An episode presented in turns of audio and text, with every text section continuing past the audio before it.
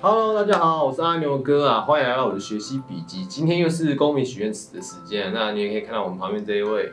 Hello，大家好，我是阿仁，又被抓来来来讲公民许愿池。那第一个问题啊，是什么是市经理制啊？因为我们的好朋友世杰提到这个问题，那不知道阿元是怎么样来看这个东西的？诶、美国现在很多地方的城市的议会，或者是一些村的议会，它其实还是用市经理制这样子的方式在经营的。怎么？对对对对对，怎么样去解释市经理制是什么？诶、最简单的解释方式就是说，一个内阁，就是说我们通常我们以前有内阁，我们通常会有内阁制跟那个总统制嘛，对不对？市经理制它很特别的说，我议会选举出议长，我选举出一个会议主席，或者是由议会共同去任命一个专案经理人，嗯负责统筹这个市的行政的规划。嗯，简单来说，诶、就像一个公司一样，一个公司我们会有董事会嘛，对，那董事会我们会聘一个 CEO 嗯啊，那个市经理其实就是一个 CEO 的概念。嗯，听起来是大公司才有，像我们这种小公司就有。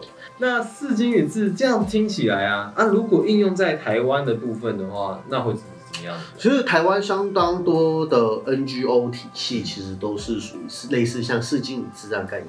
呃，相信如果大家有经营过一些人民团体或社团，一定有听过一个职位叫做总干事。对哦，不，知道阿总干牛哥有没有听过事是打杂的吧？一般这个印象。诶，对，但是有些团体的总干事就不一样，哦就是他的权力就很大。比如说，像我们台湾基督教界最大的教派——台湾基督长老教会，它最高的权力首长其实叫做议长。可是议长每年换一次，议长其实主要做的事情就是主持会议。嗯那有一个常态性在主持总会事务的人，那个人就叫总干事。总干事那长老教会其实主要是总干事在负责平时的会务的运作，然后这个通常是五年一任。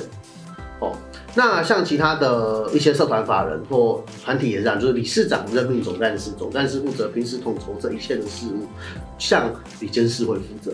哦，很多大比较大的协会大概都是这样子的运作方式。那比如说这个是刚刚讲 NGO 嘛，对不对？嗯假设我们放到国家的层级的话，要怎么样去类比这个关系呢？诶，简单来说呢，我们可以用台湾特色的民主制度来谈这个问题。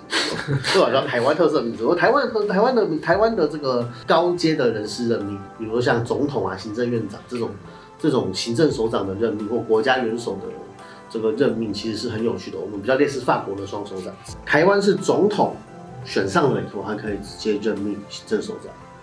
哦，那议会它就是负责立法院，就是负责立法，那立法院长就是主持会议，嗯这样子的概念。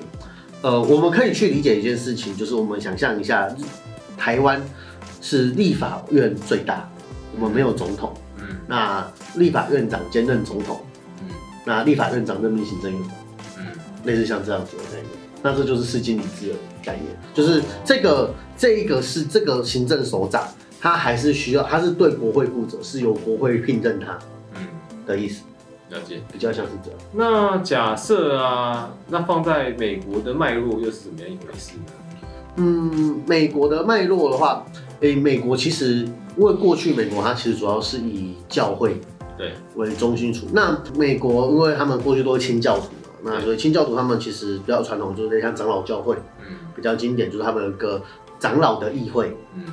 那长老的议会里面会有牧师来主持这个议会，嗯，由牧师来主持这个议会，由他们可能会聘任呃所谓的执事或干事哦。来做这些日常事务的工作。嗯。嘿，只是说当这间教会越来越大的时候，它总要有一个总管的执事嗯。或总管的长老。嗯。哦，那那就有点像是这样子的一个角色。那衍生到政治上面，过去政教是相互影响的，嗯哎，所以他就比较，所以后来市经理人就会比较像是这个议会，这个村的议会所任命出来的一个管理人员，哦，这样这样子。那这样讲好了，因为其实刚刚讲那个脉络啊，可能离我们比较遥远，对不对？那假设我们隔壁的邻居中国，那它放在这个脉络底下又是什么样的情况？哎，我们先来处理就是共产党里面的书记到底是怎样的角色。在西方的共产党里面，书记其实是干事打杂的，对。但是中国很有趣，中国书记的另外一个部分就是会议记录、文书处理。听起来也是啊，对对对对，就打杂，然后负责记录嘛，然后整理会议记录嘛，这点很正常，对不对？好，但有趣的来了，在传在过去的中国乡村，识字率并不高。对，能够当村长的人，是因为他人民爱路啊，宅心仁厚啊，哦，社会声望高嘛。像你就很适合当哦，没有，那是身材的身材的部分嘛。哦，好，我知道。反正就是呢，过去当村长的人，他不一定懂懂字，但是他能够去主持这个村里面的会议，能够能够大家能够信服他。德高望重嘛，对所以大家信服。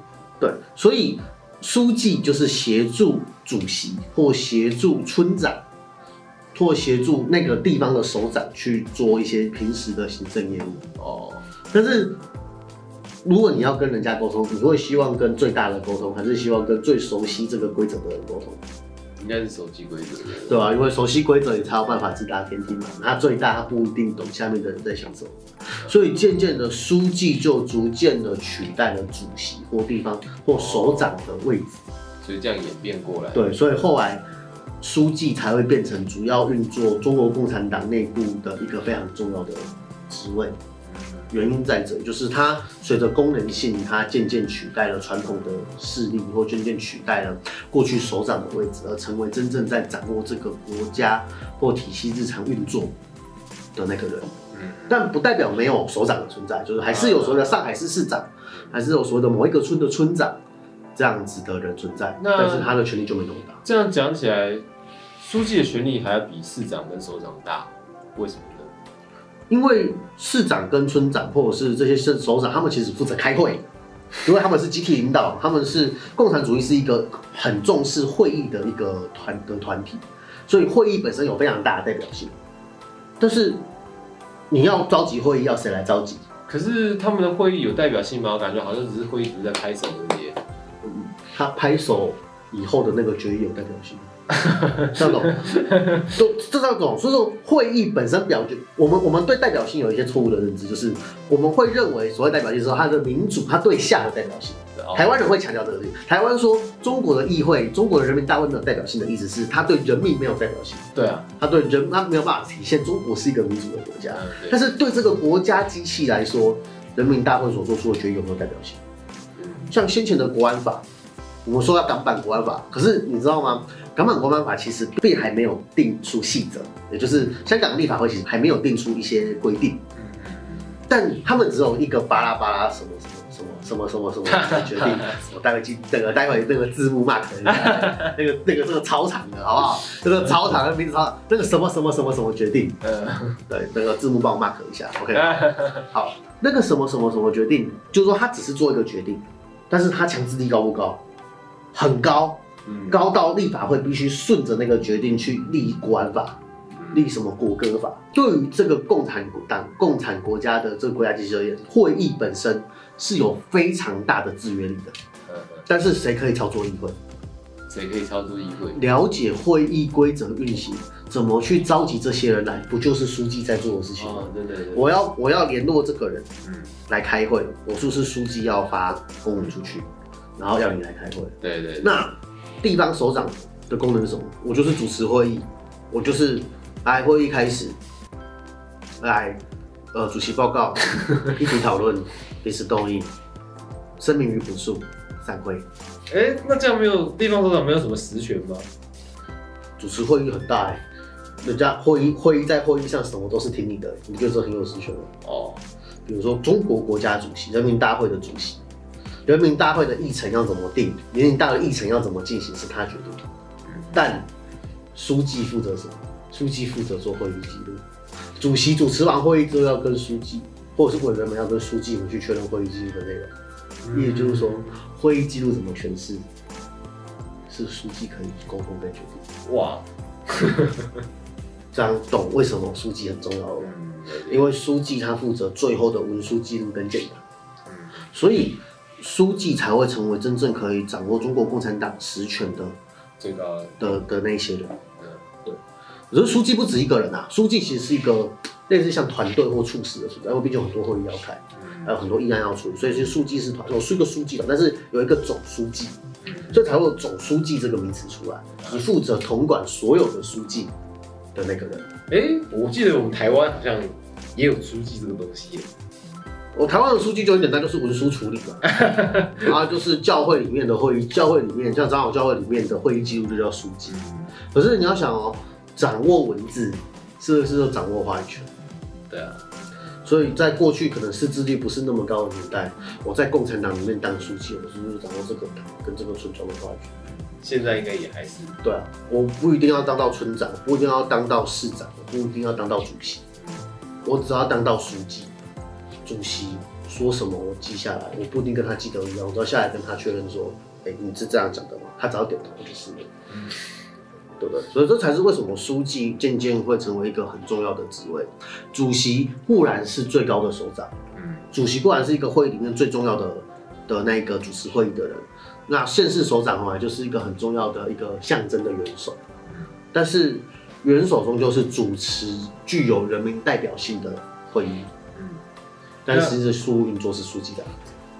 嗯，所所以就是说，比如说世纪一字拿到中国的话，其实就像是书记的这个角色，就是就像书记的角色，只是说，诶、世经理是有个好处，说他跟他跟这一个议会是雇有点像雇佣关系的角色，就是说我做得好，我我就会继续做下去；我做不好，我就会被换掉。嗯对，所以在美国，其实我发现过，就是呃，市经理制它很没有办法具体的去落实它的权限，而导致市政无法推行的状况。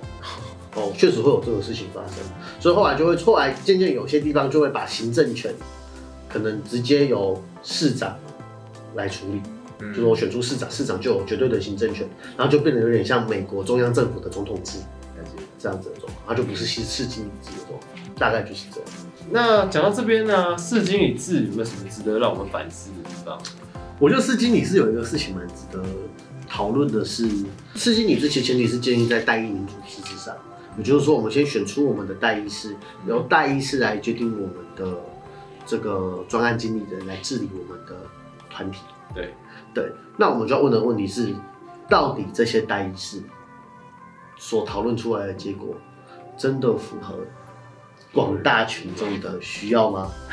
还是因为可能某个群体特别的大，那可能这一个代议民主制里面，他们其实是一个小群体，然后小群体里面可能有这个小群体里面共同的利益，而导致这个群体成为一个共同的结构，跟这个经理人在一起，最后这个经理人是服务议会的，嗯而不是服务人民的。